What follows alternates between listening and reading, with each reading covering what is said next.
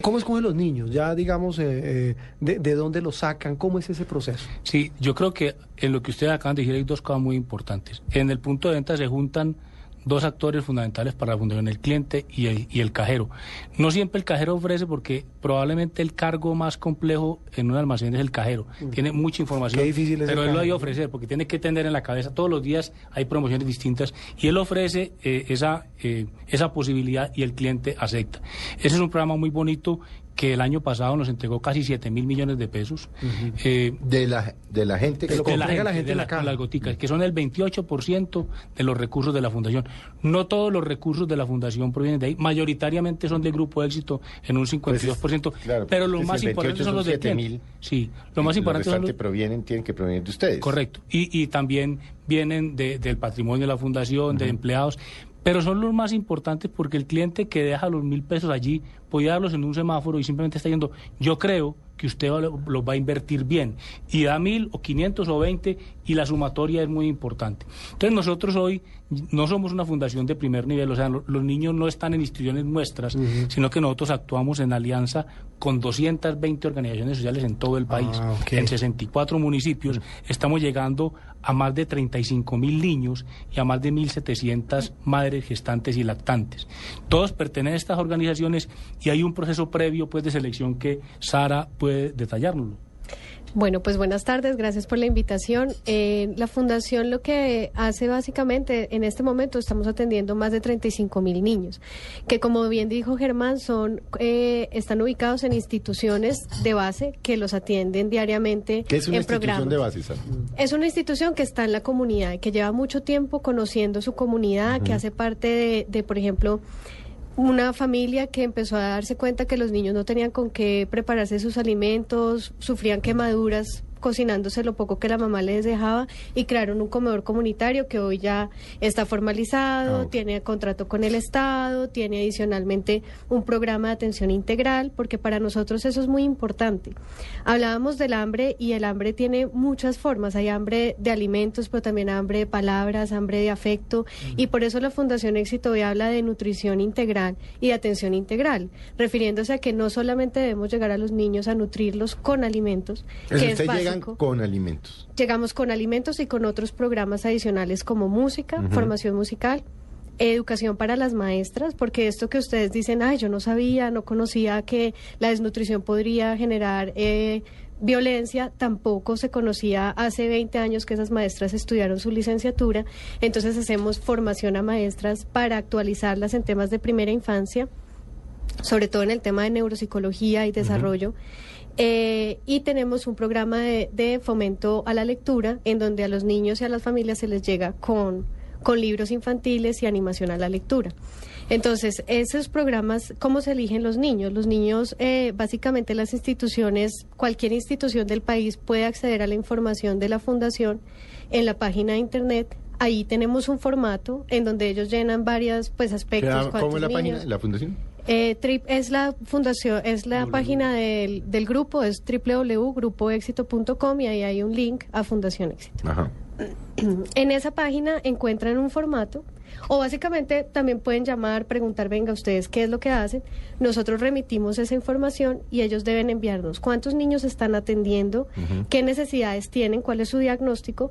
Nosotros realizamos una visita, hacemos una revisión general pues de, de la idoneidad, de que esté legalmente constituida, Sí, claro. que sea sin ánimo de Mm, lucro, que- que, que- atienda niños en Que eso. tenga fundamento. Exactamente. Que no sea pues de papel, sino nosotros estamos haciendo visitas constantemente en las regiones para revisar que esas, esas fundaciones realmente existan, que sean sin ánimo de lucro, que atiendan en su mayoría niños en estrato 1 y 2 del CISBEN y que realmente estén en poblaciones con alta inseguridad alimentaria. ¿Qué No, con- hay, con- pe- perdóname, Sí, Felipe, Germán, hay una cosa muy importante y es que en los criterios que tiene que cumplir una, una institución para apoyarla nosotros, tiene que tener recursos del Estado. O sea, Ah, sí, eh, es eso. fundamental que tenga Ese sí es un Estado. elemento clave. Porque de alguna manera es también un control. Eh, pero más que control es que la responsabilidad de los niños recae fundamentalmente en el Estado y el papel del sector privado es coadyuvar, pero no reemplazar al Estado. Sí, no, es no, que re- no echarse encima la Sí. carga. No, además a uno le dice más fácil, no, deme la plata a la Fundación Éxito. Entonces usted se la funde- si la Fundación le dice, Entonces yo le doy el dinero y usted no le pedía nada al Estado, entonces la plata se queda allá y entonces el botín de los corruptos es, ma- es mayor. Claro. O, o hacemos un paraestado. O sea, ya, ya nos pasó en otros temas, en el tema social no nos puede pasar. O sea, el Estado tiene un brazo más fuerte, tiene más recursos. Así es. Siempre el sector privado contribuirá una partida. Entonces, es un criterio fundamental ese y permite más auditoría, permite, permite más control sobre los recursos. Mire, estoy viendo aquí que Sara eh, Felipe es eh, psicóloga, eh, tiene nueve años de experiencia en el área de primera infancia. ¿Cómo es el tema, ahora sí retomando lo que hablábamos hace un rato, eh, el tema de un niño malnutrido, un niño en un ambiente hostil, un niño sin comida? ¿Qué se está incubando? Bueno, esa es una pregunta muy interesante y la psicología ha trabajado durante muchos años para tratar de tener evidencias científicas que puedan demostrar qué pasa con un niño al que le falta una nutrición apropiada. Hemos encontrado que, por ejemplo, eh, pues en el hambre, digamos, lo que nosotros llamamos hambre oculta, que es la falta de micronutrientes en los niños, como la falta de hierro, de zinc, de vitaminas, se ha descubierto que, por ejemplo, la falta de hierro puede alterar los ciclos de sueño de un Hambre bebé. oculta es que comen cosas que no le alimentan. Hambre oculta es que, exactamente, por ejemplo, tú te tomas una gaseosa. La gaseosa son calorías vacías, te, te ofrece tantas calorías, pero ahí no hay No- vitaminas, no hay No hay nutrientes. Y uno puede hablar de nutrición, eh, digamos, evidente de un niño que está o bajo de peso o bajo de talla, o sea, que no ha subido el peso que necesita o su talla se ha comprometido. Y esos niños, digamos que uno dice, ay, están desnutridos visiblemente, pero hay otra desnutrición, que es la desnutrición o el hambre oculta. Usted puede ser la- obeso, pero estar desnutrido. por Totalmente. Nosotros tenemos una gran cantidad de niños que tienen obesidad porque después de que tú intervienes, después de los dos años, es muy difícil que en un programa de nutrición los niños puedan ganar talla y no ganar peso. Claro, pero Sara, ¿cuáles son los, los síntomas de, de- porque pues por supuesto eh, debemos acordarnos que un altísimo porcentaje de la población colombiana, como nos lo decía eh, en el programa de hace ocho días el doctor Bruce Van Master, Sí. eh, vive con menos de dos dólares diarios, con menos. O es pobreza extrema. Estamos hablando de No. menos de cuatro mil pesos. Bueno, no, claro, familia. Sí. Bueno, Ahí es. ¿Cuáles son los síntomas que un padre hoy que está en ese nivel o de golpe uno y dos del CISBEN que debe mirar en un niño? Porque puede pensar que lo esté nutriendo y de golpe lo está desnutriendo. ¿Qué ve uno en un niño desnutrido? Pues mira, eso es impresionante. Básicamente uno cuando ve las fotos de los niños de 3 o 4 años, si tú miras un niño que ha sido desnutrido versus un niño que ha sido bien nutrido, tienen por lo menos entre 4 o 5 centímetros como mínimo de diferencia en estatura. O sea, son más pequeños Son que sus compañeros de colegio, por decirlo de alguna manera, o de escuela. Adicional, por ejemplo, hay otras otras características como el cabello. Uno, por ejemplo, en un programa que nosotros tenemos en la Sierra Nevada, en Ausimaque, de la parte de la Sierra Nevada de Valledupar, uno ve los niños con un color de pelo que uno dice, a estos niños pareciera que se hubieran tinturado el pelo. y, y tuvieran y como que tuvieran raíces, Sí. como cuando uno Y le co- y las como raíces. quebrado. Y el pelo es quebrado. Sí. Sí, pero es lacio, pero es triste, es un pelo triste, Sin triste, brillo, pero adicional brillo. tiene Ajá. diferentes colores. Sí. Sí, como cuando una mujer se tintura el pelo y tiene raíz y adicional pues tiene problemas de comportamiento serios. Nosotros ¿cómo teníamos cuáles? niños, yo les cuento una historia de un jardín nuestro, Sí, un sí. niño que llegaba todas las mañanas a golpear a todos sus compañeros, estaba bravo, Agresividad. agresivo y un día en vez de entrar al salón directamente entró a la cocina. Y la señora de servicios generales le dijo, venga mi amor, usted ya desayunó. Y el niño le dijo que no. Entonces ella le dio el desayuno al niño y el niño ese día se fue a su, a su jardín. Por la tarde, cuando la, la mamá, pues cuando la, la, la profesora fue a entregar al niño a la mamá, le dijo, ay no. Hoy el niño se portó muy juicioso, estuvo atento, estuvo alegre, habló con sus compañeros y la mamá, ay, qué bueno, bien. La señora de servicios generales, que también estaba ayudando a entregar los niños, porque en una hora del jardín entregar niños, eso todo el mundo está pendiente, se le volteó a la profe y le dijo, ¿cómo así? Y le dijo, sí, es que este chiquito siempre llega bravo a pelearle a todo el mundo, se mete bajo de las sillas, no juega, no conversa. Y ella le dijo, ay, yo esta mañana le di desayuno. Entonces al otro día la profesora le preguntó a la mamá, el niño viene desayunado y la mamá inmediatamente se puso a llorar y a decir, no, nosotros desde hace un mes no podemos desayunar porque mi esposo perdió su trabajo y no tenemos con qué comer. Entonces el niño pasaba desde las 4 de la tarde, que era el último momento en El jardín, la- hasta las 8 de la mañana del otro día sin haber comido nada. Y si uno con dos horas de hambre le da mal genio. Ya, sí, sí, Se uno se pega unas agresivo. emberracadas. Y usted se imagina ese niño de, de 3, 4 años, ¿qué, qué se puede responder? ¿Por qué no tiene comida? O sea, eh, eh, eh, No, no, no tiene una explicación. tiene- no Sí, tiene a mí no me están dando y punto. sí. Ahora, mire, por ejemplo, eso, Juan Roberto y Felipe, en Chile, el doctor Monkever hizo eh, investigaciones como esta, estamos hablando del 70, porque son pioneros, cogían eh, un cerebro de un niño nutrido y uno desnutrido y le aplicaban un rayo de luz muy potente. ¿Y qué se veía en ese cerebro por dentro? El cerebro del niño nutrido era una masa compacta. El cerebro del niño desnutrido era una pequeña masa rodeada de un líquido. O sea, el niño nutrido adecuadamente, la masa cerebral es mayor. De hecho, inclusive... Ah, hay- crece más, claro, Crece crece más, cerebro, claro, sí. claro, tiene más masa. O sea, la, cal- la, la la calidad también tiene que ver con la cantidad. Mm. El niño, por ejemplo, que tiene eh, recibe música en los primeros años de vida, su cerebro, su masa cerebral es mayor, es más grande. Además de que tiene más habilidades para aprender matemáticas y más, pero su cerebro es más grande cuando está adecuadamente nutrido. El tema de la música, digamos que ese es como el otro, el otro, el otro capítulo que estoy viendo de la fundación. ¿Cómo es el tema de los niños de esa primera infancia que son preparados Primera gracias a la infancia es de qué edad, qué edad. ¿De qué edad, a qué edad? Yo debería saberlo, pero no lo sé. Hasta No, los, pues, hasta los, hasta los cinco tampoco, años. Con Cinco todo lo que yo no sé si haría una gran enciclopedia, pues voy diciendo. ¿no? Pues, pues súmeme a mí ahí, Sí, sí, porque sí. tampoco Cinco años y once meses. Bueno, Cinco años y once meses. Esos niños de esa primera infancia, ¿qué aprenden de música? ¿Cómo es el tema de la música, ya que Germán lo menciona?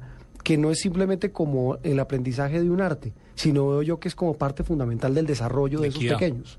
Bueno, ese es un tema que es uno de los consentidos de la Fundación. Nosotros creemos que lo que hacemos tiene que favorecer equidad en el país. Y en el tema de música sí que hay un problema. Los niños de estrato 1 y 2 no solo reciben una educación de baja calidad, sino que adicionalmente no tienen cómo acceder a programas culturales distintos, pues no hay programas culturales.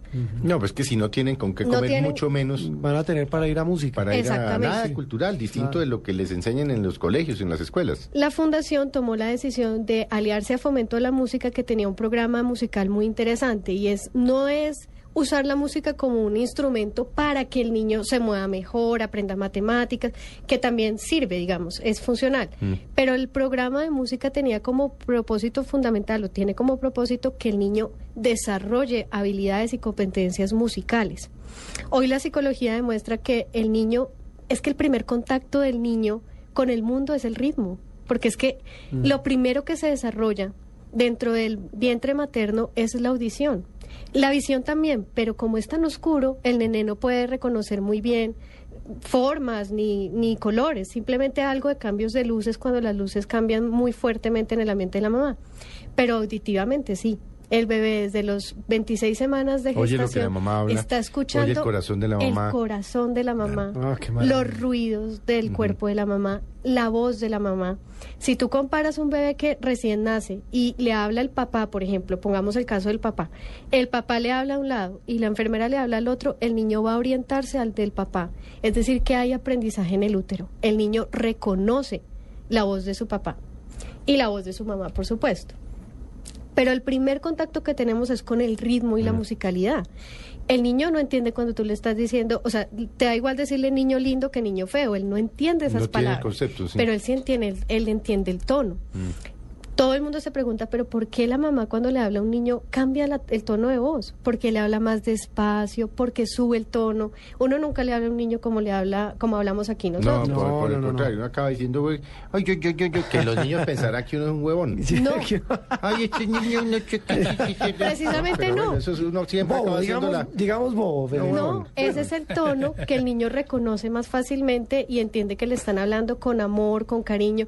Fíjense que las nanas en todas las partes del mundo los arrullos cumplen las mismas tienen las mismas características. Son repetitivas, son lentas y son armónicas, o sea, tienen unas componentes, digamos que que lo favorecen. Por eso las mamás le dicen a uno, no, yo no sé arrullos, pero yo le canto villancicos. Los villancicos son arrullos al niño Jesús. Entonces, este programa de música tiene como objetivo eso, ayudarle al niño a, a esas experiencias, digamos, musicales con las que todos venimos cerebralmente preparados, facilitarle el encuentro con eso. Entonces, la clase de música dura 40 minutos. Es dictada por músicas expertas en una, en una En metodología. grupos de 10 niños, o sea, en las mejores condiciones. No Claro, no, son es Ah, no son no, grupos de son 50. 50, sí. no. No porque la metodología tiene unas condiciones bien interesantes. Pero, por ejemplo, Pero, Sara, pero so- bueno, son 10 niños y están las profesoras o los profesores. Sí, ¿Y qué les enseñan? eso te iba a contar. Entonces la clase empieza presentándonos con alguna canción, con alguna... Luego hay un reconocimiento, hay un entrenamiento de oído en melodías. Entonces ponen a los niños a cerrar los ojos y a, bueno, a poner las manitas contra el escritorio, cerrar los ojos y hacen sonar una campana.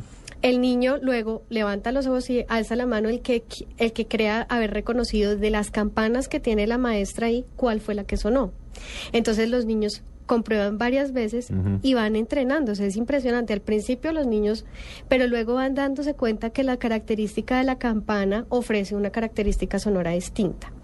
Luego, incluso hay un tema de improvisación, de que los niños empiecen a, a tratar de cantar ellos, porque el primer instrumento que tenemos todos a la mano es nuestra voz. Entonces, los niños también se les enseña canto y ya tenemos en Medellín, que es el programa que, que más tiempo lleva, eh, niños en, en un coro, pues, bellísimo, que se presentó el año pasado en el Pablo Tobón, Ujú.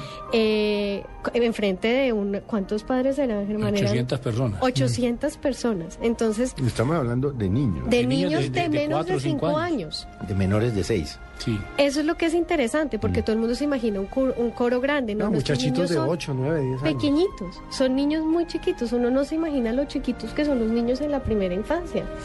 Entonces, así funciona la clase. Básicamente, reconocimiento musical, luego hay un trabajo rítmico, o sea, no solo de melodía, sino de, de ritmo también. Y hoy tenemos niños que, que dicen básicamente, yo ya no necesito estudiar nada en la universidad porque ya, porque yo ya soy músico. Ya soy músico. Bueno.